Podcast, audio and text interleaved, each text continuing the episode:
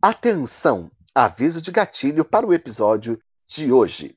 Boates que fecharam. Obituário. Mesa branca. Longa bombreia. Max Love. Canetinha de hidrocor. Anaconda. Cerveja de meia em meia hora. Crepe no terraço. Open bar de gummy. EQ de táxi. Esses foram nossos gatilhos. Atenção. Atenção.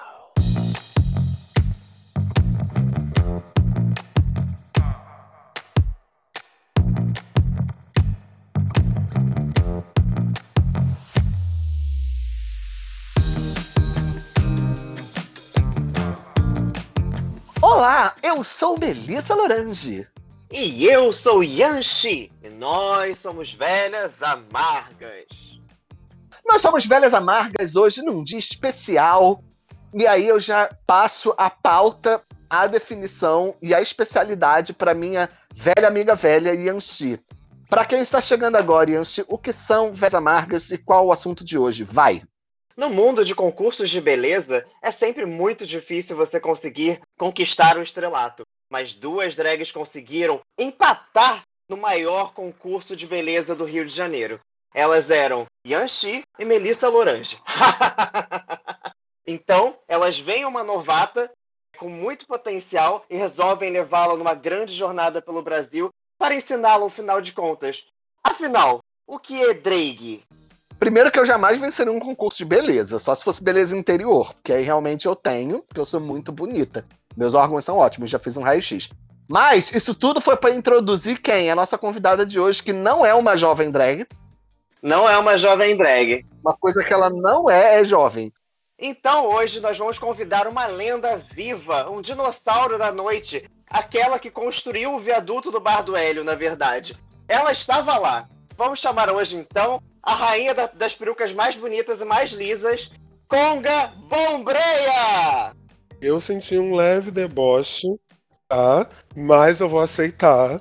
E aí, galera de casa, para vocês que estão me vendo, era não é YouTube, né? A gente não tá no YouTube, né? Então tá. Não é. Para vocês que estão me ouvindo, eu sou Conga Bombreia. Muito obrigado, meninas, por me receberem aqui.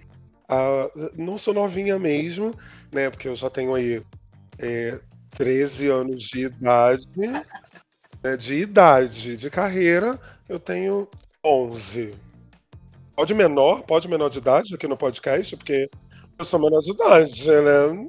Sim, pode menor de idade. Não, mentira, mas muito obrigada, meninas, pelo convite. Amor, você já estava nas nossas listas, quando a gente estava pensando em fazer podcast, a primeira pessoa que a gente pensou foi te trazer, porque assim, é, inicialmente um, um dos nossos temas principais era justamente o de hoje, que é a noite nos anos 2000. Então eu acho que né, um dinossauro como você seria a pessoa ideal para falar sobre isso. Olha, eu acho que tá te chamando de velha. Eu acho. Pois é, eu também tô achando isso, mas eu não sou velha, eu não sou um dinossauro.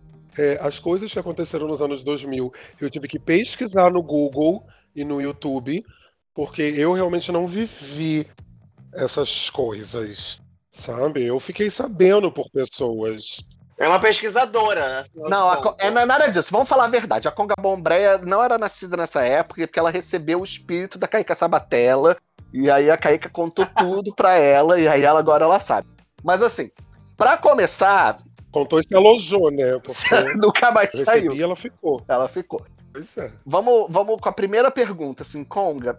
Se a gente pegar a máquina do tempo e jogasse uma novinha que vai, sei lá, para no brilho, de 18, 19 aninhos, ou com a carteira falsificada, que isso não acontece. E pegasse essa novinha, jogasse ela numa boate de sua escolha, no início do século XXI, o que, que ela veria? E o que ela acharia tão estranho?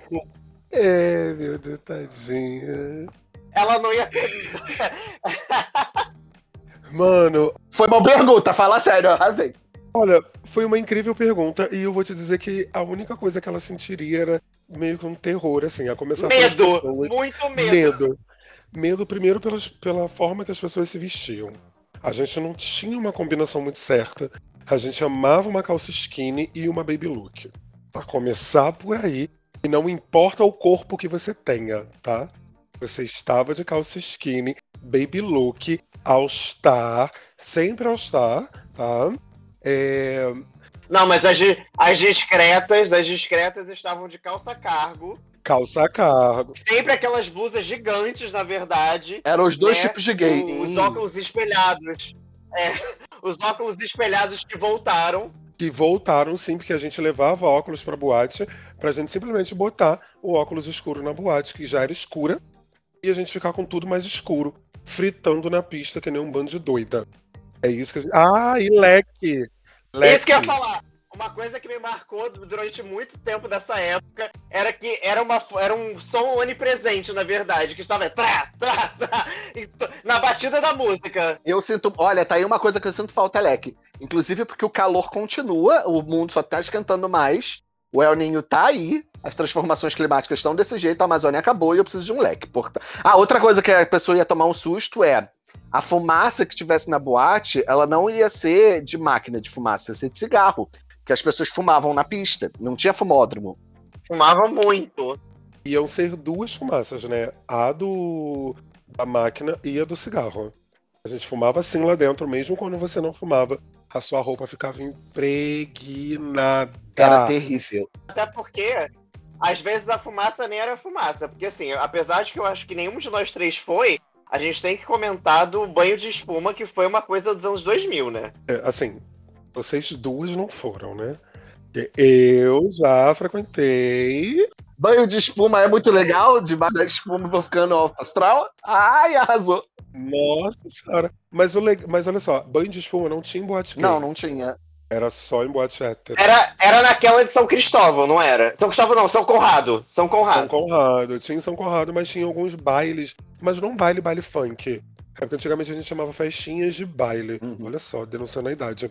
Né? E nas festinhas héteros, nos bailezinhos héteros, tinha essa coisa da, da, da espuma. E era muito legal.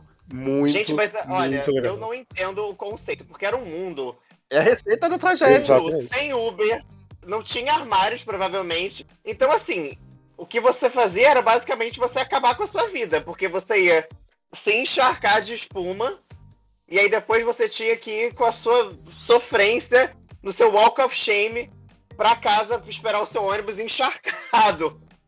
Exatamente. Não tinha Uber, táxi era muito mais caro do que é hoje, né? E a gente andava muito de ônibus e era assim. E esse ônibus era o 175, porque o 175 ia pra absolutamente todos os lugares. 455 pra mim que morava no Meyer.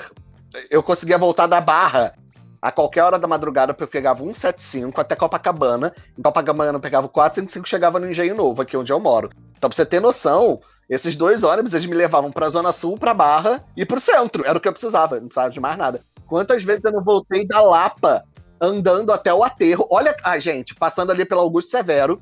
Passava pelo Augusto Severo, dava boa noite pras travestis. Fazendo uma prostituição quietinha. Dava né? boa noite pras travestis. Eu que morava e, na Barra. E pegava o ônibus pra voltar.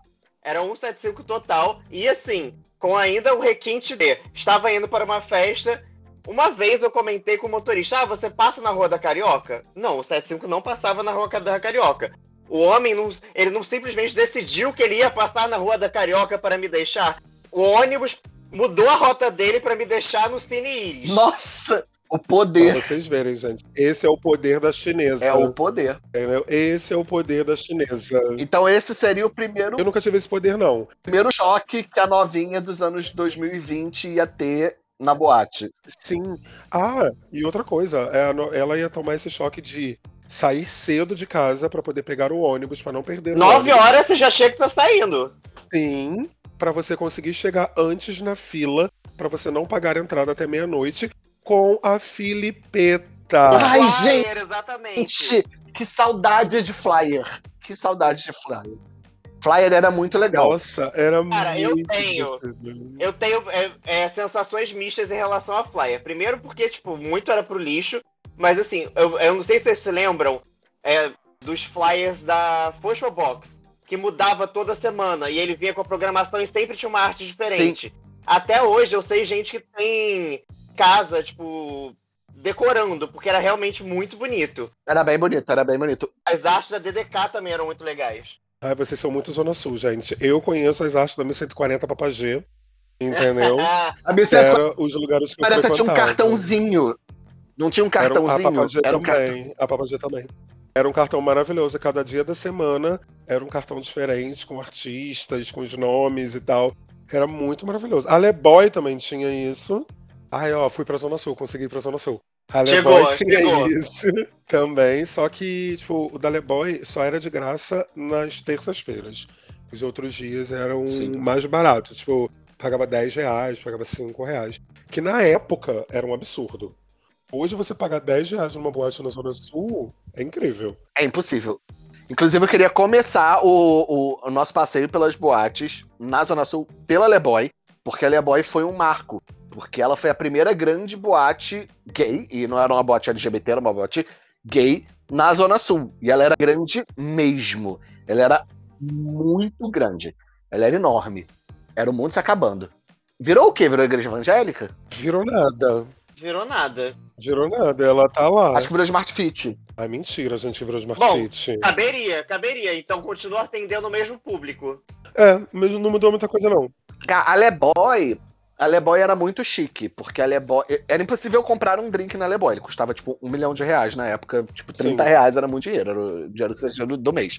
É, você entrava na Leboy, aí tinha um corredorzinho com uma escada que era sauna, e a sauna passa- pagava a parte. E aí tinha um- um- uma escada espelhada que levava para um, pro subterrâneo, que era o mundo se acabando. Tinha um mezanino, e o palco era enorme enorme, alto. O palco tinha mais de 1,80m de altura em relação à pista. Ao chão. Então, ao chão. Os shows eram, eram, tipo, muito altos. Foi o lugar que eu vi meu primeiro show de drag, que foi o Rose Bombom e Caíca Sabatella.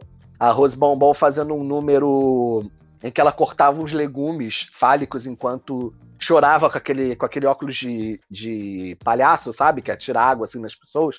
É, cantando uma música de traição. E a Caíca Sabatella fazendo o clássico no número dela de Sex Exercise, onde ela tirava camadas e camadas e camadas de roupa e terminava com um- uma calcinha sutiã de penduricalhos de.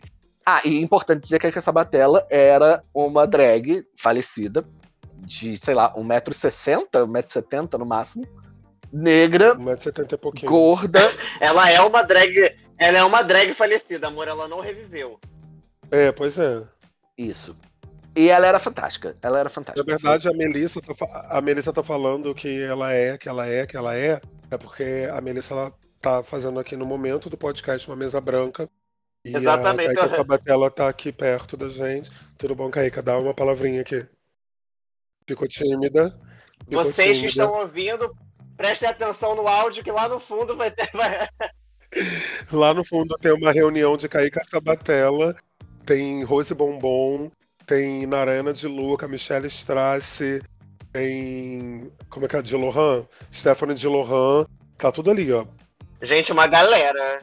Uma galera, é, tá todo mundo junto. ali. Inclusive, quando eu fui, quando eu fui pro Dragstar, eu falei que eu queria muito fazer parte do time da drag que eu vi na 1140, não sei o que, não sei o que, não sei o que. Aí a Samara Rios estava rindo, eu falei, infelizmente ela morreu, que ia cair com a Sabatella, então vou ter que ficar com a Samara Rios mesmo. A Samara Rios ficou olhando pra minha cara. Ela não entendeu se era uma piada, se não era, foi muito bom. Mas. É isso, a Leboy era. Você foi na Leboy? Porque você não sabe contar piada, você não é comedy queen. Não, eu sou conceito. Você tem que aprender com a Isis Amídala. É da beleza. Entendeu? Eu sou a drag da beleza. Né, isso Mas ó, eu... Isis, se você escutar isso, eu te amo, amiga. Obrigada pelas duas cabeças de isopor que você me deu, um quilo de maquiagem. Eu ainda tenho que pegar mais coisa que tem na sua casa que você não usa mais. Um beijo, irmã te ama. Tem uma coisa sobre drag, né? Que quando a drag morre, as pessoas param de se montar. Ela é depenada pelas amigas, né? É impressionante. Vai se desfazendo, né? É incrível.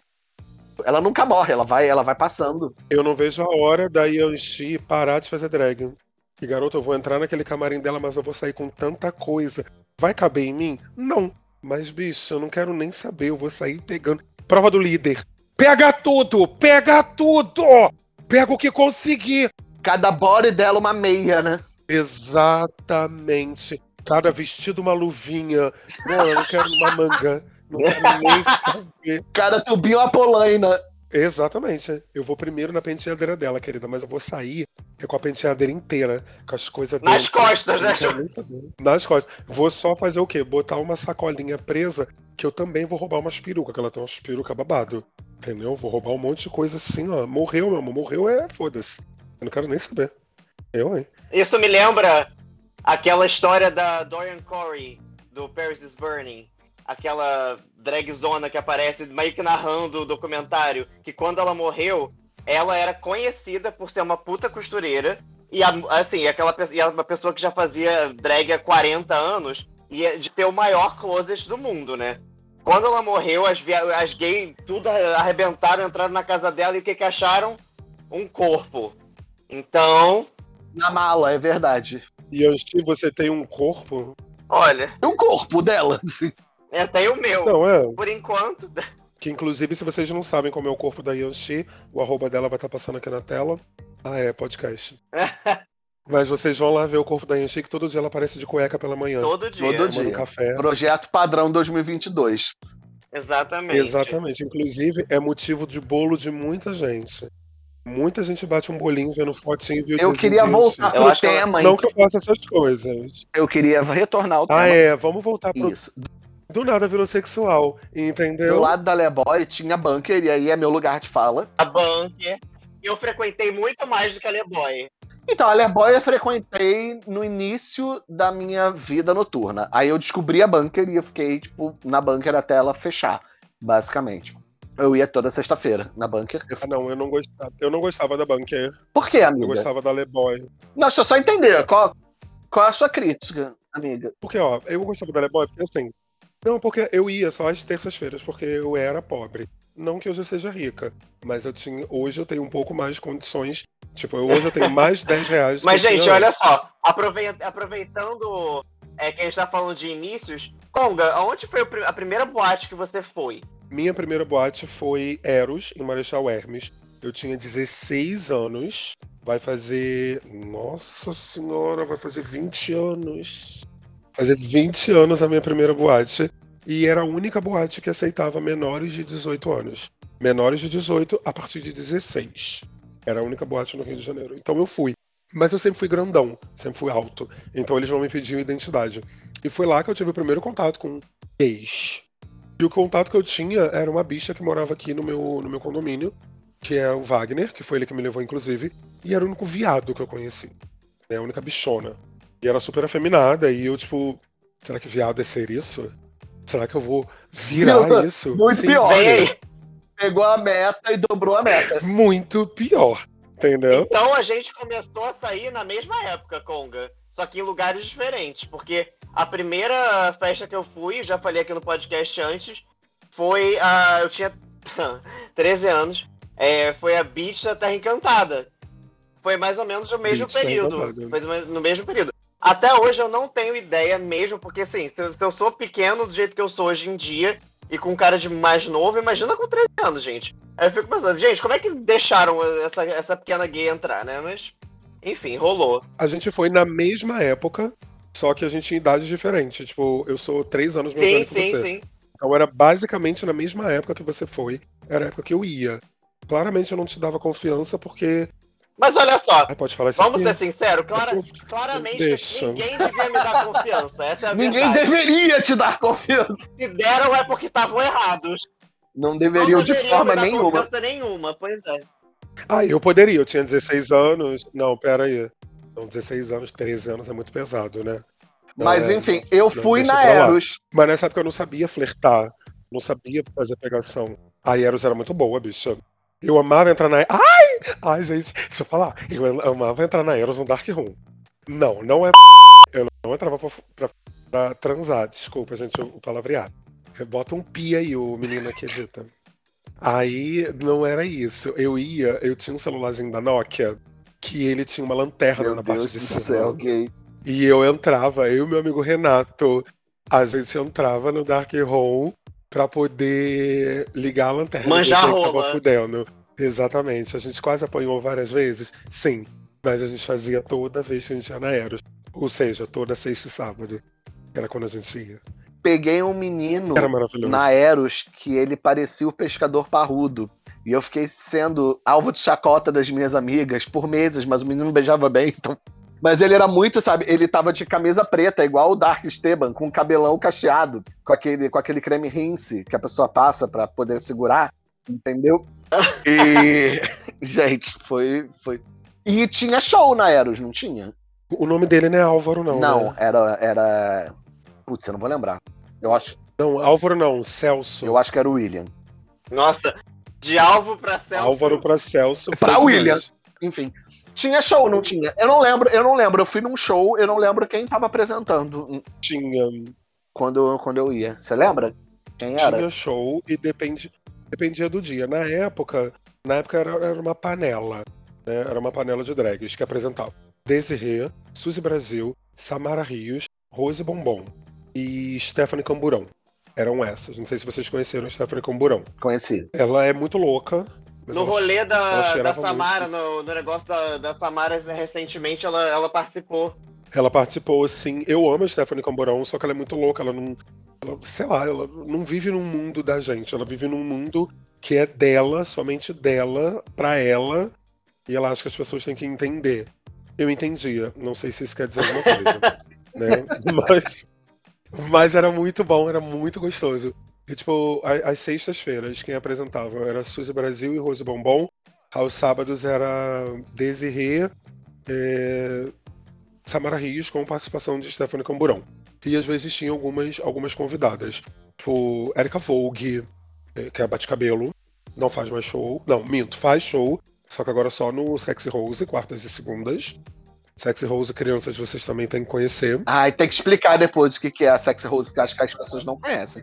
É, Michelle Strass, que é falecida, fazia. é, gente, quando, Castelli, como é que é o nome dela? Castelli. Ai meu Deus, tinha Micaele Castelli, que não é essa, e tinha uma outra Castelli, que era mãe dessa Ah, vamos, Micaele, gente, vamos, olha e só, ela vamos, fazia muita vamos cover falar de da Beyoncé. experiência. As pessoas querem saber da experiência, porque ninguém vai saber nome nenhum. É, ninguém vai saber. Até porque tá todo mundo morto, também. mais da metade. Que isso, gente? Mais da metade, mais da metade. Hoje, só quem tá vivo é o ursinho que tá gravando o podcast, porque o resto... Da Eros a gente anda pra onde? Eu não fui naquela que tinha tema do Egito na. Era Egito o nome? Cascadura? Era, em Cascadura. Aquela que tinha o nome de. tinha o tema de Egito. Não, era o nome. Era sobre isso. Era- eu não fui no Egito, e eu não sei porquê. Acho que todas as vezes que eu ia pra Egito eu não fui. Eu ia, Mas, eu amava. Conga, eu tenho uma pergunta pra você. Que tem uma, uma quantidade uma quantidade enorme de drags, principalmente a galera das antigas, que fazem performances com tema Egito, com a roupa e tudo. Mas a própria, assim, é a roupa, porque a performance em si não tem nada a Exato. ver. Tem a ver com essa boate? Eles começaram esse Não, rolê? não começaram com esse rolê. Isso foi um especial que teve de aniversário muitos anos atrás, da Desirê, que foi tema Egito, porque antigamente as drags faziam isso. Né? É, meu aniversário, eu vou fazer um show, montar um time de drags, e a gente vai fazer um especial, que a gente tinha muito especial. Era especial de aniversário, especial disso, especial daquilo, especial daquilo outro. Né? Que era uma drag que chamava as bichas. A drag que tava fazendo o especial ganhava cachê e as outras ganhavam um abraço. Entendeu? Era assim. Desde sempre, né? Desde tempos mais primórdios. Desde sempre. Exatamente. Era isso, né? E, tipo, a gente lutava pra fazer especiais. E começou com o especial da Desirê. Ela começou com essa coisa temática de vou fazer países, né? Vou fazer é, etnias, enfim. Ah, Já fizeram África, já fizeram Ásia, fizeram Egito, bah. E aí as bichas começaram com Mas isso. assim, só pra gente desmistificar um pouco essa ideia super romantizada que a gente tem hoje em dia de que, ah, antigamente as drags trabalhavam muito e ganhavam muito melhor e etc. Pelo que você tá me falando, não era bem assim, A né? gente trabalhava muito entre aspas, porque assim, é, eu não chamo participar de especiais como você trabalhar. Nossa, tem que ganhar alguma coisa, né? Exatamente, trabalhar quando você ganha alguma coisa. Quem ganhava era a dona do especial. Você fazia muitos shows porque você era amiga ou você era muito boa e as pessoas gostavam de você. E pro especial dessa bicha não flopar, ela te chamava para poder participar porque você carregava público. Uhum. Não que o público interferisse no seu cachê. Porque se o seu cachê era 100 reais, sim, esse era o cachê mais alto. A casa mais alta pagava 100 reais, que era Leboy e 1.140. Você ganha, você- a pessoa ganhava o cachê e tal, com casa cheia ou não. Mas as outras não. Outra coisa que tinha era você mostrar trabalho. Uhum. Você nunca fez show na casa. Você chega pro produtor artístico, pro diretor artístico e fala, quero fazer show aqui. Ah, você vem um dia, mostra seu trabalho. Se, você, se a gente gostar, você ganha um especial num outro dia, que aí você traz seus convidados. É uma coisa de aposta também, né? Então, assim, você tem que realmente ir com a cara e com a coragem. Sim, mas só ganhava especial quem tava dentro da panelinha. Uhum. né? Isso, é- isso sempre foi assim. Então, tipo, quem era. Não era por conta dessas drags, mas, tipo, quem era amigo da Suzy, quem era amigo da Desirê, da Rose Bombom, que não sei o que e tal, sempre ganhava especial, porque os, os diretores entendiam que se é amigo, se a Rose tá levando, se a Suzy tá levando sempre essa pessoa, é porque ela é boa. Já Uhum. que a Suzy é boa, se a Rose é boa, ela é boa. Então você é digna de ganhar um especial sem precisar passar pela mostra de trabalho. Uhum. Entendeu? Hoje em dia a gente não tem mais casas direito pra trabalhar. Não tem casas pra trabalhar. Não, não tem casa. Não, da- não, não dessa forma, né? Não dessa forma. E não com a complexidade de direção artística Direção e não sei quê, um pensamento por trás, né? Não tem Gente, isso. olha só.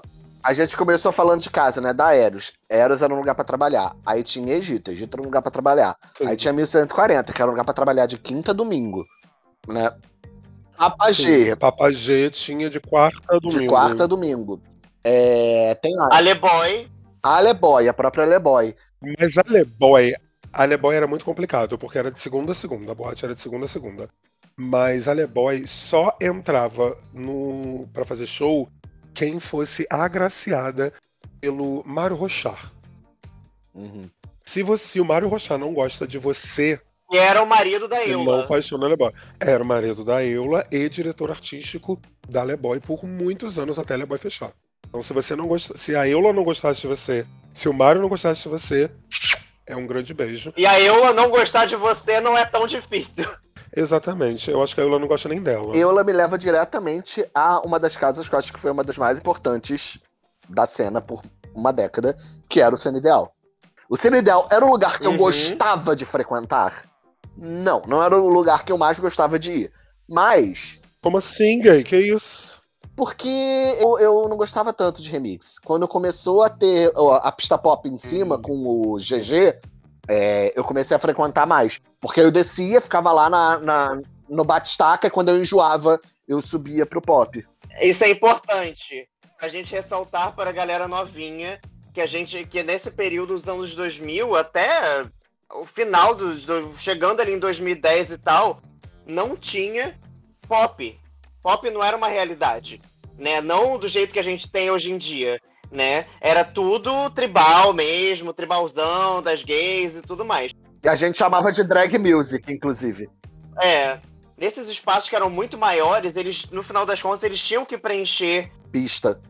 os, os salões, é, as pistas, os salões, etc. Então, uma coisa que o Cine Ideal tinha eram esses vários níveis, né? Porque é no sobrado ali no centro.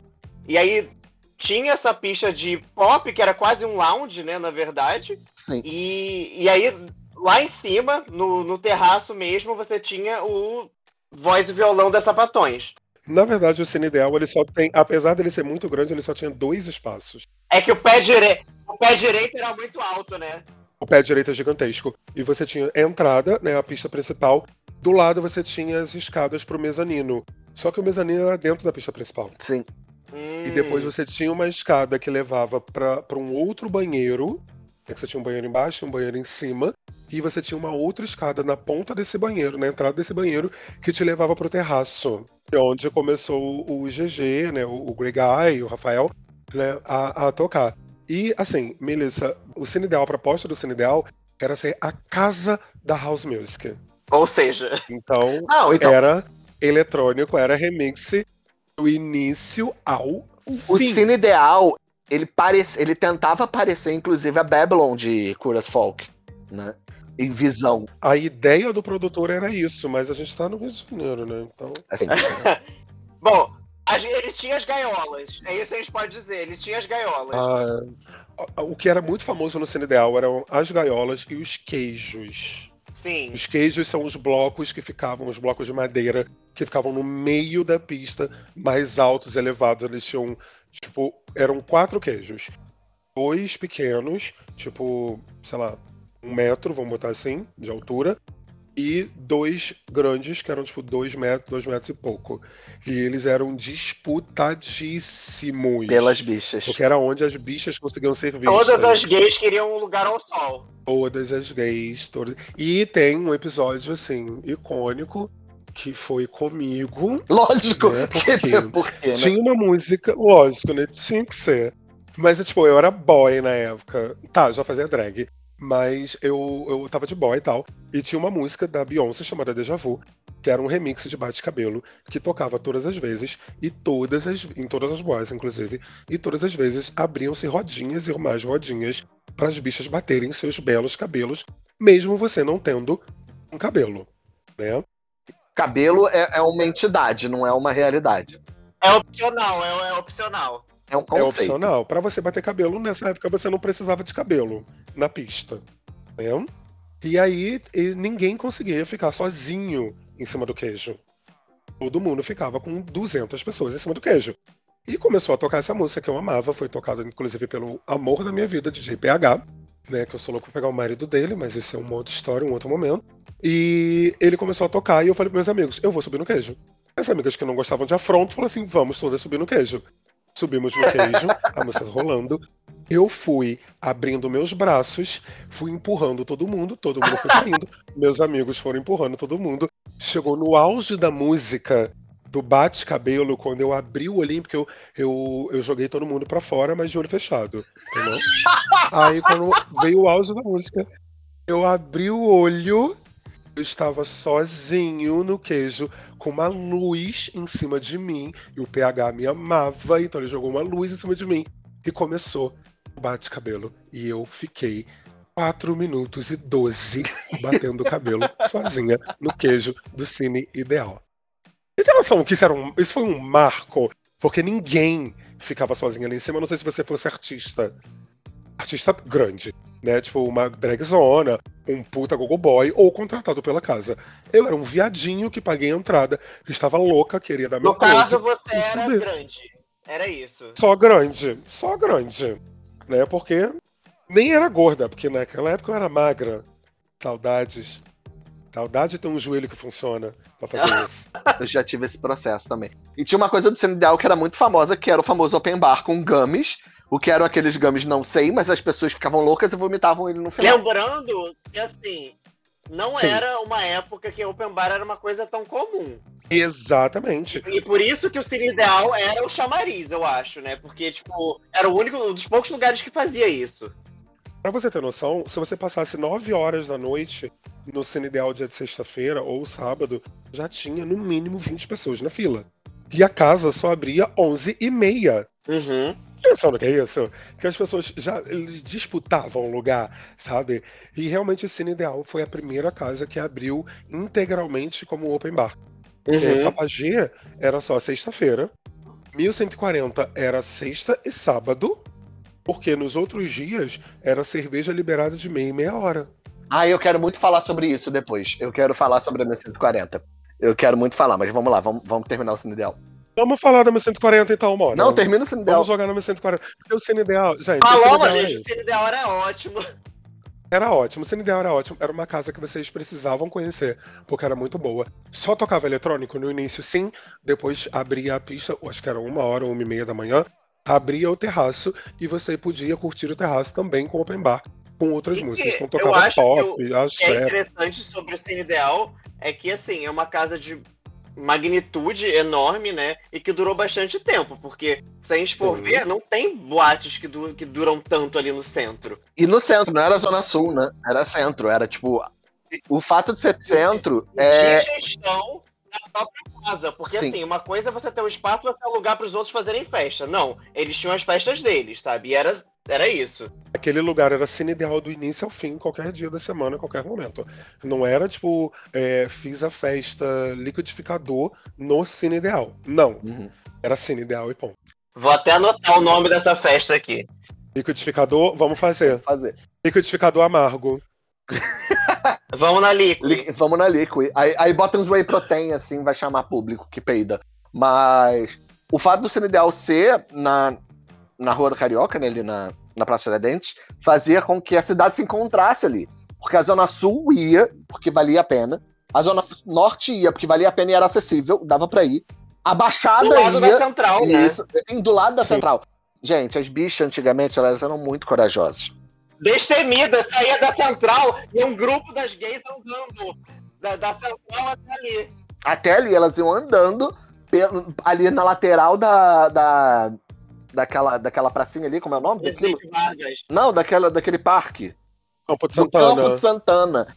Gay, pelo amor de Deus. Eu, eu, eu tinha coragem, mas não tanto. Eu tinha coragem de voltar de madrugada. Vocês não pegaram a fase, não a fase, mas tipo, essa fase das bichas irem da central pra lá, que às vezes um, um grupinho esperava uma amiga que tava vindo de metrô ou tava vindo de trem. Mas e você sozinha, que tava vindo corajosa da Baixada ou de metrô, e os seus amigos já estavam lá? Como é que você ia andando sozinha da central até a Praça Tiradentes sem tomar uma pedrada? Você fazia o quê? Corria. Se reunia com um grupinho que você não conhece. Você viu um grupo de bichinhas, você. Oi, tudo bom? Era assim que você Ideal? interagia, né? Na verdade. Era pela sobrevivência. Exatamente. Pela sobrevivência. Vocês vão pro Cine Ideal? Vamos. Posso ir com vocês porque eu estou sozinho? Pode, só estamos esperando o nosso amigo. E chegou. Vamos. Fulano, esse é Beltrano, ele, vai, ele tá sozinho, vai com a gente, que não sei o que vai e tal. E ia numa amizade que você construía e você fica com essa amizade há 20 anos. Acabava ficando amigos de verdade. Exatamente. Eu tenho amigos de, de andar até hoje. Manter a integridade física é um ótimo motivo para fazer amizades, eu acho. Não tomar uma pedrada Exatamente. é, é um motivo forte o suficiente. Eu acho que o Cine Ideal deix- acabou, mas ele deixou um espírito que meio que ocupou o Espaço Acústica. Que é um lugar que eu acho muito engraçado ter esse nome, porque o Espaço Acústica não tem acústica nenhuma dentro daí. Você não escuta nada do que tá acontecendo. Nenhuma. Exatamente. Eles fizeram o Espaço Acústica e e o Espaço Acústica tinha uma aparelhagem de som que deve estar lá até hoje. Eles não trocaram nada. Então, assim, você vai ao banheiro, você só escuta o grave da música. Eu acho isso uma experiência, assim. Acho uma experiência. Mas eu quero falar da 1140, que a 1140 tem um espaço reservado no meu coração. Por quê? No longínquo Eu acho que de todas as gays, cara, assim, da época, Todas né? as gays que frequentaram a 1140 têm isso guardado Porque na, assim, na fita. a minha história é, no longínquo ano de 2005, eu fazia pré-vestibular à noite. E aí, quinta-feira, tinha o cartãozinho da 1140. Então eu tinha cinco reais. Gente, cinco reais. Eu tinha cinco reais. Você pegava 636 pra ir pra lá. 36 ou 266 no Meyer, porque era o curso no Meyer. O curso acabava 10 horas. Eu saía 10 horas. Eu pegava o 636 ou 266 e eu saltava lá na Praça Seca. A passagem era 1,50. Eu pegava 5 reais. Aí a, a entrada era até meia-noite de graça ou 2 reais depois da meia-noite. 2 reais. Dois reais, gente. Então, se por um acaso eu tivesse a emergência de não conseguir entrar, porque a fila estava cheia naquela quinta-feira em particular, eu ainda tinha os dois reais dos cinco, entendeu? Pra pagar a entrada da boate. E 1,50 pra voltar e o casa. 50 pra voltar pra casa. E atenção, eu andava de, madru... de manhã, do Meyer até minha casa, que o 636 não deixa no Engenho Novo. Ele deixa no Meyer. E eu andava do Meyer. Depois de. Que delícia. Sim, gente, eu, eu, eu tinha o quê? 19 anos, então eu podia fazer esse tipo de insanidade. Tinha energia, tinha. E não tinha noção, né? Tinha... E eram tempos de, de- de governo Lula, gente. Então as pessoas assaltavam menos que elas tinham economia, elas podiam comprar carne. Mas. É, não ti- É, é sobre, sobre, né? É sobre. É sobre. Mas a 1140 era uma. Como explicar a 1140? Vamos lá. Primeiro tinha um estacionamento. Gente, era uma boate que tinha um estacionamento. Eu já achava isso chique demais. Eu achava muito chique. Primeiro, primeiro. Não, você tá perdendo a melhor parte da 1140. E tem que subir a ladeira. Tem que subir a ladeira. tá? Exatamente. É o chegar. É o chegar na 1140. Você desce do entendeu? seu ônibus, a rua de paralelepípedos, e você vai caminhando. Exatamente. Isso quando você não fazia rica, você pegava um ônibus de casa, soltava no ponto, dali do ponto você andava até a esquina, da esquina, um pouco antes da esquina, pra ninguém te ver, você pegava um táxi. Pra você dar um close de chegar na 140 de táxi. Mas olha, o táxi que era só a bandeira, mas a bandeira já era 5 reais. Você já tava gastando. Entendeu? Exatamente, mas você chegava na boate de táxi, ninguém precisava saber que você pegou ele ali embaixo. Eu tinha um amigo de carro na época, tá? Então no, no sábado e no domingo a gente ia de carro porque tinha um estacionamento. Mas na quinta-feira eu subia a ladeira mesmo. E aí você entrava, tinha pista enorme com aquele. E eu nunca entendi aquele mini queijo. Quem é que te. Não, pera. Ah, vamos lá, você tá pulando etapas. Quem é que te recebia? É, tem isso. Tinha hostess na porta, É tinha drag tinha na porta drag na pra te porta. receber. Quem recebia na missa Tinha Drake. Quem, quem era que recebia na missa Michelle Strasse. Michelle Strass. Era Michelle Strasse. Depois foi a Vic Diamond, depois foi a Catherine Ai, Honey, gente, um beijo pra Vic pra Diamond. Vic Diamond. Saudades de Vic Diamond. Vic, eu te amo. Vic, eu te amo. Eu tive com a Vic semana passada. A Vicky foi uma das melhores convidadas de Salve a Professorinha. Porque ela falava as coisas com uma seriedade. E era muito engraçado, gente. Era muito maravilhosa. Eu falei, quando eu voltar a fazer show, ela tá no meu, meu top de pessoas que eu quero que participe de novo. Mas, aí, enfim, tinha aquela pista. Obrigada. Ah, você também foi ótima, Conga. Me chama pra performance anual, por favor. É, uma vez no ano e já bota aí no contrato. É, tem que ser data especial. Foi Halloween ano passado, ano que vem. Ah, eu quero fazer um alto de Páscoa, Yanchi. Então você vai estar no meu alto de Páscoa. A, a Conga também. Vou- Posso fazer. eu vou tentar até um edital da prefeitura pra fazer um alto de Páscoa, porque você não tá entendendo. Eu já tô com ele todo na cabeça. Mas. Eu vou de ovo. Eu quero muito isso. Eu vou de Eu ovo, quero quero, muito ver quem vai isso. comer. Eu quero, Quero, muito ver quem isso. vai comer. É pra desembrulhar e comer no palco. Conga vai ser o alto. O alto é a Conga. Mas eu nunca entendi. O alto é a eu nunca Conga. entendi direito aquele, aquela pista principal da 1140, que ela tinha um micro palco no meio. Com um, um pau de É o queijo. um queijo. Não, não era um queijo, porque era uma construção. Não era um, um negócio de- que você tirava, era um troço. Que tinha um espelho. Não, era um cimento, era, Era um um cimento, era de cimento. Aham. Aí tinha essa com Um o palco principal Um do show. cimento. Era o cimento. Ah, aí tinha o bar. Aí você passava, tinha uma escada pra cima e uma escada pra baixo. A escada pra baixo levava pra você pro universo das sapatões. Que era literalmente um boteco que tinha uma sapatão com voz e violão. Às vezes, tinha uma outra pista lá embaixo que abria pro flashback. Que tocava, tipo, músicas. Era a pista das ursas. Tocava Plock. Tocava Plock, tocava Plock, tocava aba. Tocava Plock. É. Olha só, resgatando termos que a gente não fala há um tempão. Um tempão. Há muito tempo, exatamente. Tocava 90. Plock. 80, viado. 80 e 90 também. Aí você subia a escada, aí tinha uma outra pista lá em cima com um karaokê. Eu lembro do karaokê. Tinha um karaokê e uma outra pista lá em cima. E aí depois você subia mais uma escada e tinha sinuca no terraço. Gente, esse lugar é tudo na vida. Tudo na vida. E toda qui Se quinta... nunca Tia Jo. Tia Jo é um ícone, que é a que vende crepe. Sim! Sim! Jo do do crepe. É. Você, gay de de 2021, achou que o fato de ter um bar de açaí lá na, na The Week era a inovação? Tia Jo vendia crepe, cara. Detalhe, eu não sei se Melissa vai lembrar disso, mas dessa segunda pista em cima pro terraço tinha um bar De caipirinha. drinks. Eu lembro. Gente, e, e o Aham, drink que ficava no cantinho. era com Orloff. Eu lembro disso perfeitamente. Gente, era muito bom. Aham. E toda quinta e domingo, que era de graça pra entrar, você tinha cerveja e taipava de meia e meia hora no copinho de plástico. E aí fica, eles distribuíam os copinhos, aí ficava um bando de bista aquá, pobre, tipo, vulgo eu, com a mãozinha assim, aqui, aqui, pelo amor de nós. Deus, aqui. E eles abriam as garrafas de 600ml de cerveja e ficavam passando. Só que assim, eles passavam rápido, você não bebia cerveja de meia meia hora, você bebia espuma de meia meia hora. Porque Exatamente. Era isso. E era detalhe. É, você- eles, eles faziam isso por cinco minutos. Sim. Você esperava meia hora pra beber, aí você ficava lá e eram cinco minutos. Eles abriam a garrafa e iam enchendo, deu cinco minutos, fechou tudo. Vamos esperar mais de meia hora. Era muito close, gente, muito close de pobre. Também eu acho que é uma forma de manter o pessoal não tão bêbado, né?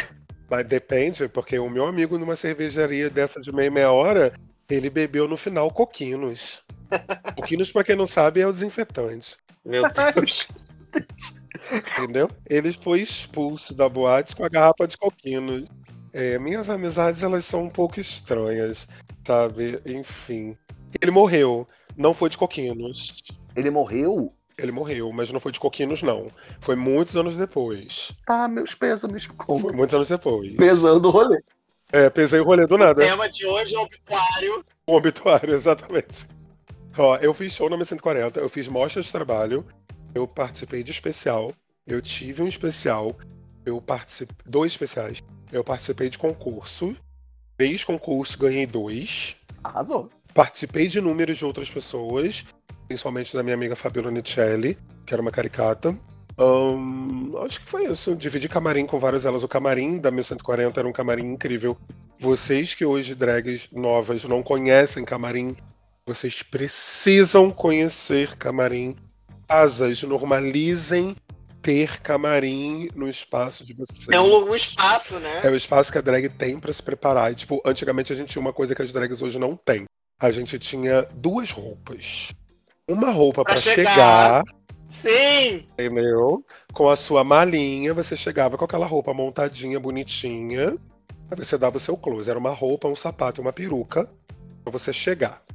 Aí você botava a sua Ó, mas isso é mala. importante dizer que é isso quando a drag não chegava de boy e ficava no camarim até a hora de performar. Exatamente. E aí já Às vezes chegava. performava, tirava tudo e aí podia ir pra pista, mas geralmente nem ficava, né? Exatamente. Às vezes você chegava de boy com a cara maquiada. Sim. E isso era muito normalizado, tá? A cara maquiada, só sem boca, porque na época a gente apanhava muito na rua. Então a gente andava de ônibus e a gente era maquiada, olho, com um boné no meio da cara, fudendo a sobrancelha e sem batom.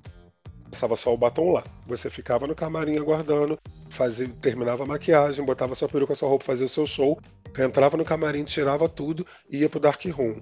Elas, eu não. Ah, eu soube de histórias, soube de Eu histórias. soube de histórias, entendeu? E isso é uma coisa que a gente tinha que a gente não tem mais hoje. Então hoje a drag chega com a roupa do show, faz o show com aquela roupa, não tem um review decente, porque antigamente era muito de review. Você entrava com uma capa, né, belíssima, um sobretudo, bababá, um sobretudo de Três preto. perucas, uma em cima da outra. É, entendeu? O sobretudo poderia ser preto, simples, de cetim ou de qualquer tecido barato.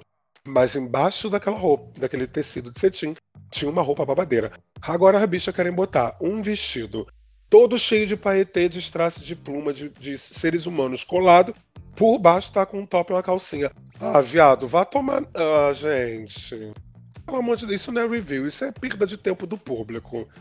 Tô esperando um babado ver isso. Vocês tiram a roupa que é mais interessante pra menos interessante, né? Não faz sentido. Exatamente, parece que você tá com. Tipo, sabe quando você- as drags, vocês drags que estão ouvindo aí, e a Melissa e eu também, tipo, você bota uma calcinha pra segurar teu pau, né? Porque você é um homem, ou não. Vamos dizer que você é um homem, né?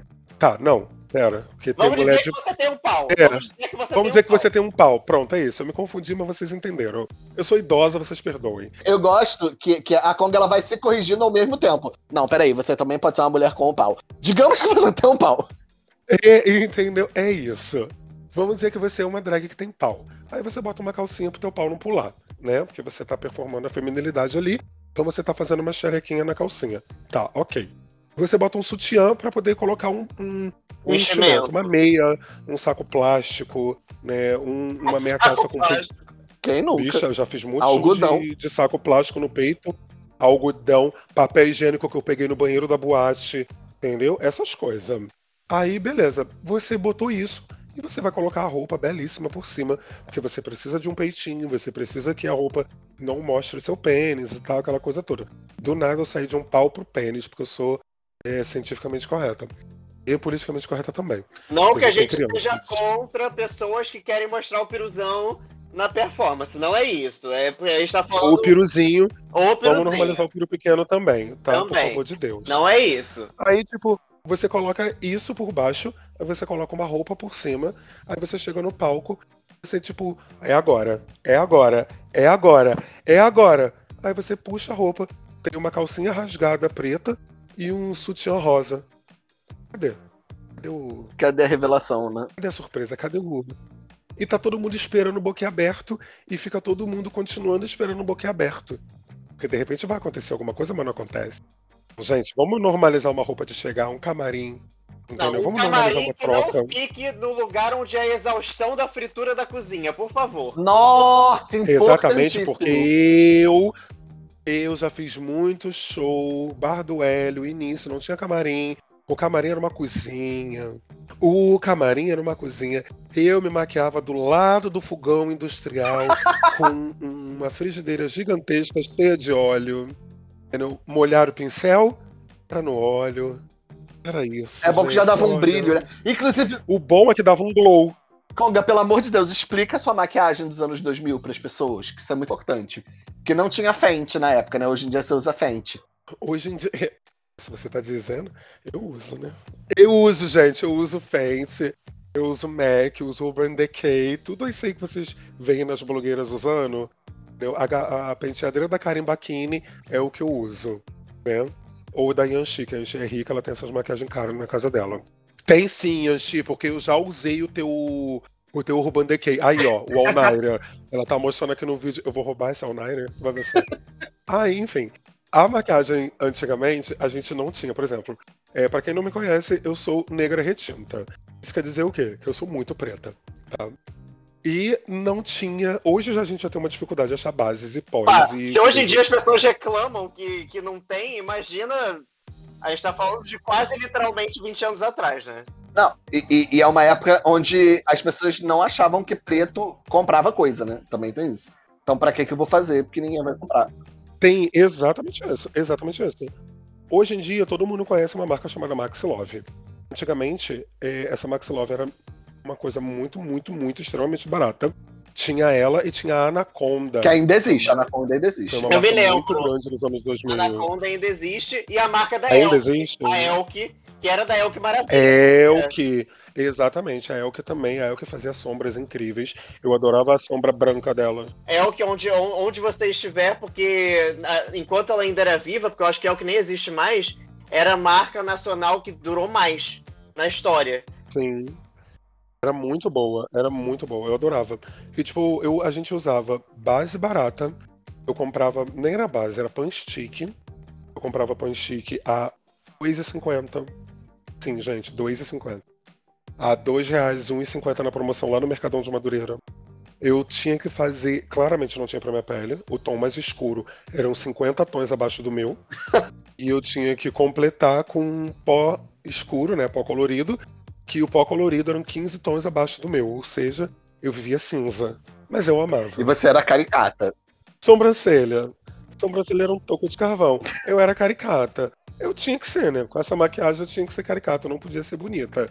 Né? Porque não dava. Eu não tinha os, habilidades é, que eu tenho hoje. A galera, as- as- a galera mais Missy, né? E obviamente tinham Misses retintas também e tudo mais. O que que elas faziam? Então, é, elas usavam tinta. Sério? Aham. Elas usavam tinta. Usavam tinta. Eram tinta diluída com base. Era isso que elas usavam. Até chegar no tom certo. Até chegar no tom certo. E só quem fazia maquiagem de Miss era maquiador. Maquiador, maquiador. Não era outra bicha que fazia show. Era um maquiador profissional que fazia a maquiagem das Miss e fazia essas misturinhas para quando precisava. Mas para as mais claras não tinham esse problema. Porque tinham base já, Avon tá aí, Boticário, essas coisas, então já existia. Mas para as retintas era um problemão. Sabe? Não existia pó de contorno porque a gente não contornava. A gente, a gente chamava de quebração. A gente só passava um escurinho por baixo da onde a gente passa o, o blush. Era literalmente camada em cima de camada, não era tipo deixar um esfumadinho pra baixo, assim, não.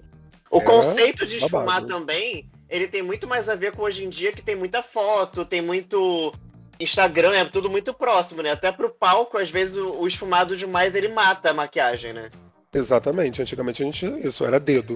A gente fazia no dedo, pegava a sombra, dedo. botava no olho. e falava- Bicho, era dedo. Tu via que não existia transa... transação, é ótimo. Transição de uma cor pra outra. Era literalmente você. Sabe swatch de sombra? Aham. Era literalmente isso que a gente fazia no E olho. assim que fazia Era a sobrancelha também. Era assim que fazia a sobrancelha também, querida. E tu ia lá e blow. E isso quando você não usava canetinha. Vocês lembram de RuPaul, onde algumas drags usavam canetinha pra fazer, fazer a sobrancelha? Isso é muito verdadeiro. Isso foi muito usado. também. Aham. Isso foi muito usado aqui na- no, no- no final dos anos 90. Não só no final, mas no início também dos anos 90, anos 80. Era muito usado canetinha pra fazer. Quem, ó, eu tenho uma, tinha uma bicha que ela começou a fazer. Ela parou. Antonella, lembrei. Antonella. Ela não existe mais de drag. Ela tá morta? travesti. Não, tá viva, mas virou travesti. Ela. Travesti mesmo, não é trans. Porque ela se designa como travesti, então vamos chamar de travesti. É, ela, ela começou a se maquiar, ela foi conhecida como a drag das canetinhas. Porque ela fazia a cara dela inteira. Era sobrancelha, era sombra, era delineado, era blush. Tudo na canetinha. Gente, A, a bolsa de maquiagem Gente. dela era base, pó, era um kit escolar, de iluminador. basicamente. Era um kit escolar, é. Não é, ah, outra coisa, a gente não usava iluminador, não existia. Não, não essa existia. coisa de iluminador. Por cima do blush, essas coisas. Não existia. A gente usava, o que a gente usa hoje de área de iluminação, a gente usava um pó mais claro. Tipo, ah, o meu tom é 10, eu vou usar um pó 8 nessa área e fazia um grande óculos branco na cara. E depois fazia a maquiagem por cima. Ou purpurina, né? Também jogava Eu vou, purpurina. pôr- eu vou deixar passando umas fotos aqui. Purpurina era quando. Isso não era nem glitter, tá, gente? Era purpurina. Purpurina. Purpurina, de Purpurina quando papelaria. você tava, não tava confiante na sua maquiagem. hum, eu acho que eu tô feia. Vou tacar uma purpurina. Entendeu? Ah, tô colando a sobrancelha, a sobrancelha não tá indo. Vou tacar uma purpurina por cima da sobrancelha que vai tapar. Esse não esfumado É aqui tá, isso. tá ruim. Então eu vou. Vou tacar uma purpurina com o dedo. E cola, e cola, e cola branca. E cola branca, cola branca, eu usava muito cola branca, inclusive pra colar a sobrancelha. Era cola branca, ou cola bastão, ou sabonete, ou base de unha. Ou cola de isopor. Cola de isopor. Isso devia ser bem intenso. Pra tirar. Conga, Era você sente intenso. que a Eu gente, vinha a sobrancelha. Eu não tenho sobrancelha por causa disso.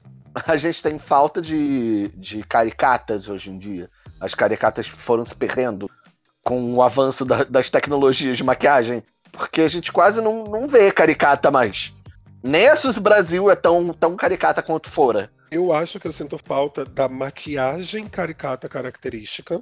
E eu sinto falta de pessoas que conseguem falar ao microfone e serem engraçadas. Ah, isso Porque não adianta você pegar um número, uma música, na verdade. Uma música que é engraçada, porque aquela música não é você, não foi, não foi você que fez. Uhum. Aquela música naturalmente é engraçada. Então, se você colocar no seu celular, no, no fone de ouvido, no YouTube, no Spotify, sei lá, whatever, aquela música, você vai rir. Você vai Uhum. rir.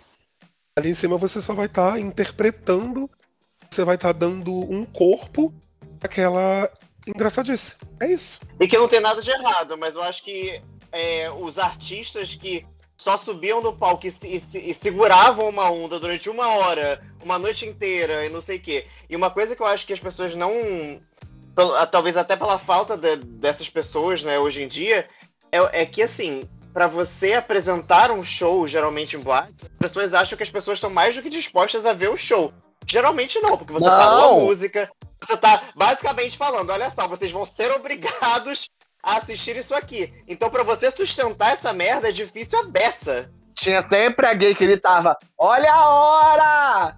Olha a hora! E a drag queen respondia: A hora de você ir tomar no cu! Era sempre assim, era sempre assim. Exatamente, exatamente. É muito difícil você conseguir segurar o público porque ele não tá esperando isso.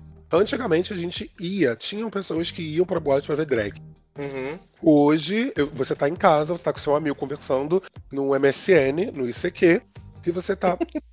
Hoje, hoje, Não, hoje assim, né? na- Naquela época. Lembra você, vamos para a Suzy, vamos lá pra ver a Suzy Brasil, pra ver a Desirê, pra ver a Samara Rios, pra ver não sei quem, não sei o que lá? Vamos! Você não ia pra boate. Tá, você ia pra boate pra curtir. Mas o seu propósito inicial era pra ver aquelas drags. Hoje em dia, você vai pra boate, você tá com seu amigo no WhatsApp, você fala assim: vamos pra boate pra cheirar? Vamos pra boate pra gente encher a cara? Vamos pra boate pra gente chupar pau no Dark Room? Isso. E no meio da sua, da sua colocação, você é obrigado a parar de escutar a música que você tá fritando, ou que você está rebolando o seu bundão pro bofe que tá atrás de você, porque tem uma, uma bicha, um macho doido de peruca, querendo aparecer em cima do palco. Assim, aproveitando que você levou pra esse lugar, aí eu sou obrigado a perguntar, porque assim, é, todos nós vivemos essa época, e aí a pergunta é, é coletiva, né? Mas como era a relação com as drogas nessa época? Pra vocês, assim. Não, não de uso, mas de ver e tudo mais, né? Não era muito visível.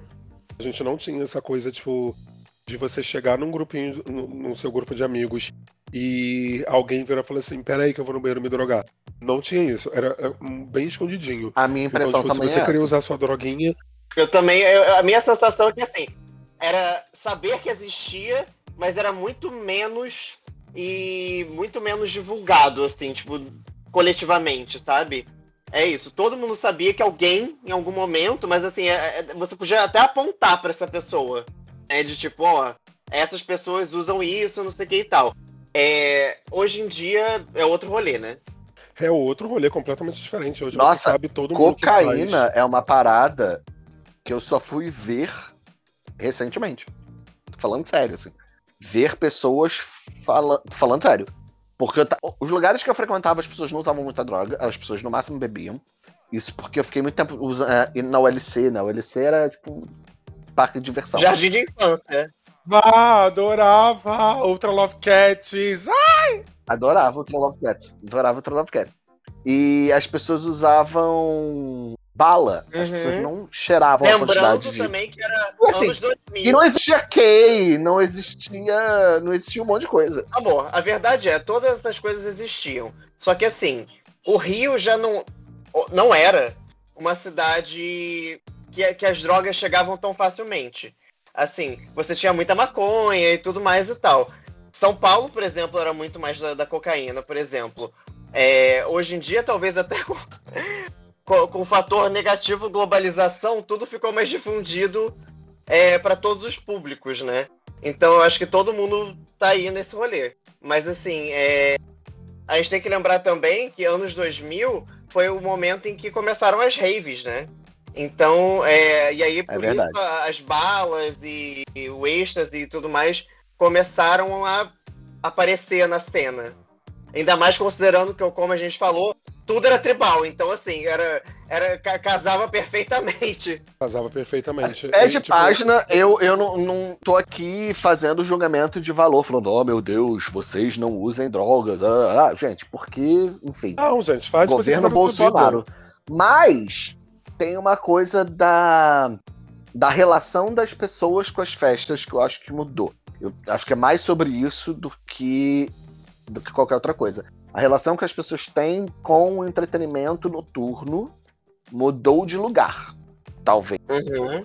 E isso traz consequências várias, né? Dentre elas o fato de que a gente basicamente não tem mais espaço de drag queen, porque a drag queen ela impõe uma, um corte na droga, na, na onda da droga, porque você vai ter que parar de sentir a sua onda para prestar atenção no que alguém tá fazendo ou falando. E às vezes a sua droga não não é para isso. A sua droga te tá te dando onda de fazer outra coisa.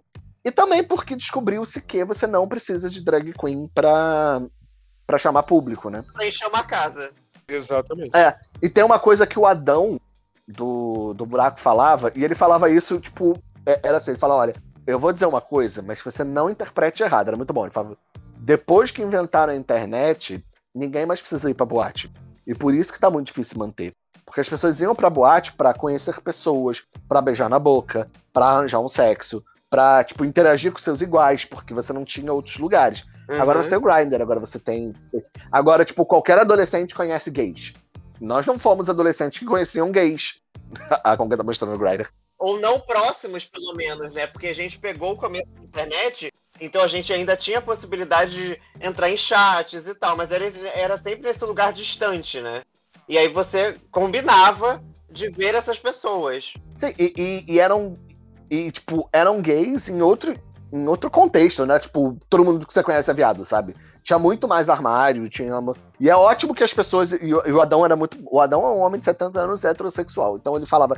Pode parecer muito escroto isso que eu tô dizendo, a minha boate fechou porque agora vocês têm liberdade. Eu acho ótimo que vocês têm liberdade, mas não tem como não comparar o fato de que, não, né, não comparar o antes e o depois da internet para os efeitos de casa de festas e casa de show, porque Sim. as pessoas pararam de criar uma cultura gay noturna para criar uma cultura gay virtual, né? E a gente perde muita materialidade de espaço de resistência, até porque tem gente que não consegue se sustentar na internet, precisa mesmo de contato físico, né? E Sim, com é certeza. E, e- e- e as experiências e a, a vivência que o contato pessoal traz, né? Tipo, porque é, é muito mais real. E aí, Uhum. assim, e eu acho que quebra positivamente determinadas barreiras entre as pessoas que na internet é muito fácil você sustentar, né? Ah, sim, sim, sim, sim. Eu sinto muita falta disso, tipo, de ter casas, de ter boates. Porque, independente de qualquer coisa, é. Ok, eu uso Grindr, eu uso Scruff, eu uso Growler, vocês podem me procurar, inclusive. Tô solteira. Mas. Fiz a linha Chloe Van Damme agora. Vocês devem me procurar, inclusive. Gente, a, É. Chloe, a Chloe Vocês totalmente. devem me procurar. A Chloe, a qualquer momento, aquela oi, ela oi, tô solteira. Mas eu só queria perguntar a hora. São 10 e meia, eu tô solteira. A Chloe é assim. São 10 e meia, hora maravilhosa do Te Mamar. É, exatamente. Mas, tipo, eu sinto falta de ir pra boate. Às vezes eu quero escutar música, eu quero beber, eu quero ver gente. Eu quero dançar um pouco, eu quero arrumar confusão no final. Não que eu arrume, mas, tipo, eu Não! quero isso. Nunca sabe? vi você arrumando confusão, Acho que né? é ter a possibilidade, né? Eu quero ter a possibilidade. Eu jamais arrumaria confusão. Não tenho história de confusão. Uma bicha uma vez me mordeu, eu bati nela. Uma outra bicha pisou no meu pau, bati nela. Uma me esbarrou, expulsei ela da boate. A outra eu quase joguei Mas a de gente não pode chamar Confusão, é um Mas não é confusão. Exatamente. Entendeu? Foi uma, uma troca calorosa Uma de vez ideias. eu ameacei bater, gente. Uma vez eu ameacei bater no boy que tava batendo no, no meu amigo na minha festa, no Buraco da Lacraia. Eu montada, de salve a professorinha. Então, assim, depois do show, 4 horas da manhã, eu com um vestido de tia, sem cinta, com aquele sapato de, de, de dondoca e provavelmente, sei lá, uma, uma peruca de Chanel na cabeça, só pra dizer que eu tava vestindo alguma coisa, crescendo pra cima de um boy que tava batendo no meu amigo. Quer dizer, tava se desentendendo amorosamente. De todas as coisas que você te- fez nessa noite, talvez essa tenha sido a mais drag. Sim, eu acho que sim, hein? Muita falta de, de drag que dá medo nas pessoas. Eu acho que falta muito isso, assim. As pessoas... A Conga falou que sente, sente falta de drag que fala. Eu também sim, mas eu sinto falta da Eula Rochar. Eu sinto falta de uma drag que a pessoa tipo, acha. Nunca vai passar pela cabeça dela puxar a peruca da drag, sabe? Se ela puxar a peruca da drag, ela vai ter os dentes botados pra dentro e ainda vai ter os seguranças da boate defendendo o direito da drag botar os dentes da outra pra dentro, entendeu? eu, eu sinto muita falta disso. Que essa coisa de drag race virou, tipo, ai, eu sou uma drag queen, eu devo ser um exemplo. Não, não me pega de exemplo, não. Não me pega de exemplo, não, porque eu tô usando maquiagem que é pra você não me reconhecer de boy e me denunciar na delegacia. É pra isso que eu tô de, de peruca. Eu, hein?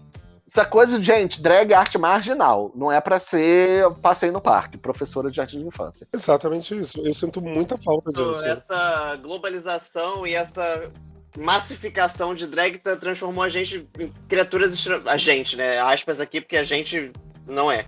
Mas é transformou o drag de uma forma geral em criaturas muito pacificadas, né? Você tem que ser tipo uma miss o tempo todo.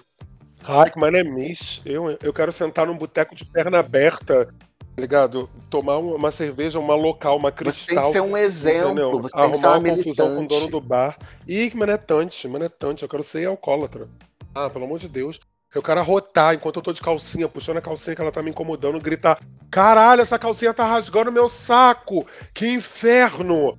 Entendeu? Mas aí tu olha pra cara, cara feminina, num cílio, um batom vermelho, uma unha grande, mas eu tô gritando que eu tenho saco. Aí daqui a pouco eu bato no peito e solto um arroto. Eu quero isso, eu não quero passar de Miss.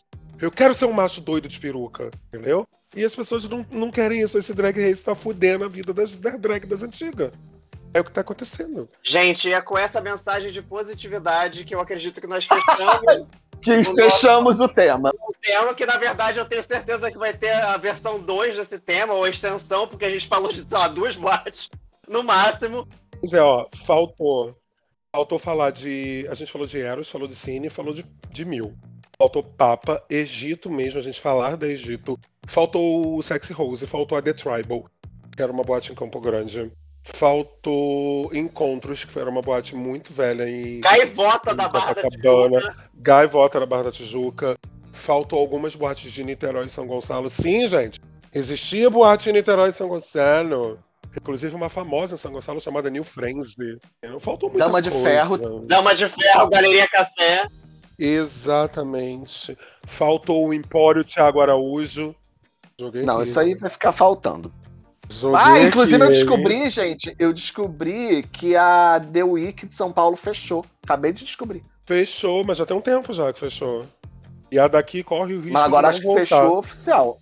Não, sim, já tinha Daqui a fechado pouco já. alguém compra no conglomerado. Tão arrumada, riquíssimo, não conseguiu manter, porque assim, cara, a operação The Week é muito cara, muito cara. E só sustentava pelo público rico que ia, sabe? Porque, e, e assim, a maior parte das pessoas que ia entrava de graça, porque todo mundo tinha aquele passe direto. Mas como era toda semana e a, e a, a água é 15 reais lá, então você imagina. 15 reais o copo, a garrafa era 98. entendeu? Então, era complicado. É, The Week era uma coisa complicada. Conga, você tá, você tá preparada para os nossos quadros semanais? Porque você vai fazer parte dos nossos quadros semanais. Então eu vou começar os nossos quadros semanais com. Qual é o nome do quadro, Yashi? Vai. Incômodos insignificantes. Gente, Incômodos insignificantes. Yanchi, você tem incômodos insignificantes? Se eu tenho incômodos insignificantes. Cara, eu, sempre começo assim, né? Eu tenho um incômodo, um incômodo insignificante completamente pessoal, que é não trabalho com a sua família, porque é sempre um inferno. Ué, mas você não é gerente do restaurante da sua família? Exatamente. Esse é o ponto. Lugar de fala. Exatamente. Não, eu só perguntei aqui, entendeu? Só joguei aqui. Só jogou. Vai mandar até o link pra o minha, microfone pra minha embora. família. Aqui tá reclamando. Ah, É, exatamente. Demitida. Meu incômodo insignificante são as pessoas reclamando que o Lil Nas X tá grávido fazendo a publicidade do, do álbum dele. Dizendo que viado grávido é, sei lá, transfobia pra baixo, assim, as pessoas tipo, acabando com o homem porque ele botou uma barriga falsa. Porque, desde que o mundo é mundo, criança bota bola de basquete embaixo da blusa E fala que está grávida. Pois é. e fala que está grávida independente do, do, do sexo, orientação sexual, gênero, idade, classe social. Enfim, aí meu como são essas pessoas que. E é muito bom, eu vi um tweet muito bom, que é a minha única tranquilidade é saber que quando eu fechar a internet, essa discussão ela nunca vai chegar no mundo real. Porque ela é 100% preocupação na internet. Ela nunca transcreve pro mundo real. É um monte de gente falando pra si mesma. Uma loucura, uma, uma esquizofrenia. Congas, qual o seu incômodo insignificante? O meu incômodo insignificante são as pessoas mesmo. No geral. De uma forma geral. De uma forma geral, porque. Cara, eu acho que assim, as coisas são. Eu fa- Eu falei brincando, mas é, é, tipo bem real. Que as coisas são muito simples. A vida em si, se você parar pra pensar, a vida é muito simples. É comer, cagar, fuder e dormir, né? Fodem o caralho todo. Exatamente. São as pessoas que fodem tudo. E colocam complicações em cima de tudo onde não tem. Uhum. Onde literalmente não tem. Esse lance do, do, do Lil grávido, eu tava com um menino e ele tava falando. Ele é fã de The Weeknd. Aí ele falando que o Lil simplesmente imitou, pegou o conceito do, do The Weeknd e agora está levando para um outro nível muito mais escroto. Porque o The Weeknd sim tinha um conceito. Vocês lembram que o The Weeknd fez um, um álbum, umas fotos e performances machucados, que foi um protesto que ele fez e tal. Bababá. E ele tá dizendo que o Liu tá copiando ele, porque o Liu, o The Weeknd fez esse primeiro, que não sei o que vai e tal. Falei assim, então, tu nasceu ontem, claramente. Você só conhece o The Weeknd como artista, né? E você claramente entendeu, E, e inventou, Você- inventou a gravidez. inventou a gravidez e você entendeu que é, o The Weeknd militou e o Liu ele só tá dizendo que tá esperando o álbum dele. Só isso. Ele não tá militando, ele tá dizendo, ó, Sim. gente, eu tô grávida do meu álbum. É isso, ó. Ai, pare. Ó, meu álbum de músicas. The Weeknd militou, fez um protesto, fez um negócio, foi bem legal, inclusive. Não é xoxão do The Weeknd, foi muito maneiro, eu gostei bastante. Não tem nada a ver uma coisa com a outra. É, O Nas tá só escandalizando. E ele tá fazendo a coisa que funciona, que tá todo mundo falando sobre isso. Enfim, todo mundo sabe que ele vai lançar o álbum. Exatamente, É- tá é todo mundo exatamente esperando. Inclusive é daqui a uma hora que lança. Ah, mas vocês já vão ter ouvido porque o podcast já vai ter saído. Já, já vão ter ouvido. então vamos para o nosso. Pequenos elogios. Eu vou começar. Pequenos elogios, eu vou começar. Eu vou dar um pequeno elogio pra minha querida amiga Skin, que me ajudou hoje a fazer o bot da, do Craig, que grava esse podcast, funcionar. Quando, na verdade, ela falou que ela não fez nada. Ela só me disse o que, que eu tinha que fazer. Que era tirar o bot e botar de novo. Só que eu sou burra, não sabia tirar o bot e botar de novo. Então precisava de uma mão eu segurar e me dizer o que fazer. E esta mão foi Vi Skin Cariol. Te amo, um beijo grande. Ela nem escuta esse podcast, mas ela fica aí elogiada, pequenamente. Gente, Né? vocês que não sabem, tem um chat aqui né, no, no podcast e eu tava vendo que eu recebi a notificação, fui ver o que que era. E foi exatamente isso. A skin entrou, a, bicha, a Melis, ai, não sei isso, aquilo, outro, não sei o que, bababá, ela, é só você tirar e botar de novo. Ah, mas eu não tenho permissão porque eu já tentei, porque a Silka que fazia, que não sei o que, bababá, bababá, bababá. Aí a skin, mas é só você tirar e botar de novo. Aí a Melissa foi lá e, bum, consegui tirar. Gente, consegui botar. Vou ver se tá funcionando. Muito obrigada, amiga. Tipo, a skin não fez nada. A skin só repetiu. Você tem que tirar e botar de novo. Só isso. Mas eu não sabia como que eu tava de novo. Mas às vezes é, é o que era o que era É, necessário. A, a Melissa claramente precisava de dois tapinhas nas costas. Vai, amiga, você consegue, tô aqui com você. é isso que ela precisava. Entendeu? Porque ela tá dizendo Eu que ela consegui. não sabia. Tá sabendo. Mas, gente, eu vou. Vai estar passando aqui o print, a louca. o print do chat. Vocês vão ver que a skin nem, nem ensinou. Gente, a gente precisa. A gente precisa de um estúdio, na verdade, pra gravar esse podcast, porque assim, ia Eu acho ser que o estúdio poderia Ia ser o ser camarim da Yanji. babado. O camarim da Yanji seria tudo pra gente fazer um estúdio, porque tem ar-condicionado também. Entendeu? Eu acho que seria tudo. Vamos lá. Eu quero fazer um pequeno elogio para. Eu ia falar você mesmo. Vocês estão ouvindo, Brasil? Não, eu queria fazer um pequeno elogio para a Conga Bombreia, não só pela estar participando do podcast, mas porque eu acho que você é uma pessoa que tá no rolê há bastante tempo e você é uma pessoa que ajuda os outros. Isso é, É, isso é muito difícil, eu sinto no nosso rolê. Sabe? É, eu me lembro de uma pessoa uma vez é, que descreveu. Você nem é nessa festa, mas a galera foi se arrumar na sua casa. Você basicamente ajudou a arrumar todo mundo, tava controlando o horário e botando todo mundo pro metrô, porque ia, ter- ia fechar o metrô. Eu acho que era um fim de semana, eu não sei qual era o contexto, mas assim, você edita música de qualquer pessoa, que basicamente qualquer pessoa que, que vem falar com você e tudo mais. E eu acho que isso é um espírito que eu vejo muito pouco hoje em dia, pra ser bem sincero. Sabe, a gente. E quando eu falo a gente, eu não tô falando de nós três em particular, mas eu sinto que a, a galera tá muito egoísta, sabe? O, o ego entrou num lugar que ele não permite é, de ver que a gente faz parte de uma comunidade, que nós somos uma galera, nós somos menos do que a gente imagina, Sim. e que quanto mais a gente puder estar junto e poder se ajudar, todo mundo sai ganhando, sabe? É mais visibilidade pra todo mundo, é mais diversão até, porque assim, eu sei que você se diverte fazendo essas coisas também, sabe? Então meu pequeno elogio vai para você, Ai, amor. gente, eu- é porque vocês não estão vendo, mas eu vou deixar prints aparecendo aqui. A louca. Eu cismei com prints aparecendo. Eu quero um canal no YouTube da- das velhas amargas que eu quero aparecer pra botar print. Que eu gosto de print. Entendeu? Acabou. Não, velho, o podcast vai ser rodando vários prints. é um Exatamente, vai ficar print a gente falando no fundo. É isso que vai acontecer. Entendeu? Mas, tipo, muito obrigado de verdade. E é realmente isso. Eu gosto muito de ajudar as pessoas. Se você, drag novata, já me pegou bêbada em algum rolê, não me pegar de, de me pegar de pegação, tá? Mas se você já me encontrou, claramente eu já peguei você pra Cristo e comecei a te dar um- um- umas opiniões sobre seus shows, suas maquiagens, suas roupas, como você deve se portar. E, tipo, isso era uma ideia que eu tinha de fazer um canal, inclusive, quando começaram a dizer que eu tinha que ter um canal, porque tava todo mundo tendo canal. Era uma ideia que eu tinha de dar dicas de drag a pessoas é, é, fazerem seus shows, seus números, suas montações, assim. Eu não quero ensinar as pessoas a ser a sua drag. Cada um tem a sua persona, cada um tem a sua, cada drag tem a sua personalidade Uhum. toda. Mas a minha ideia era tipo, ah, você é uma drag performer? Você quer fazer show? Então, no palco você tem que se por- se portar assim, você tem que pensar nisso, naquilo, no público, e bababá, e bababá, e bababá. Desse lance. Eu acho que isso é muito, na verdade, uma coisa que não se faz é, no universo drag. Inclusive, recentemente eu, eu participei de uma de uma entrevista. Entrevista não, é, é uma entrevista para um TCC de um boy do Sul.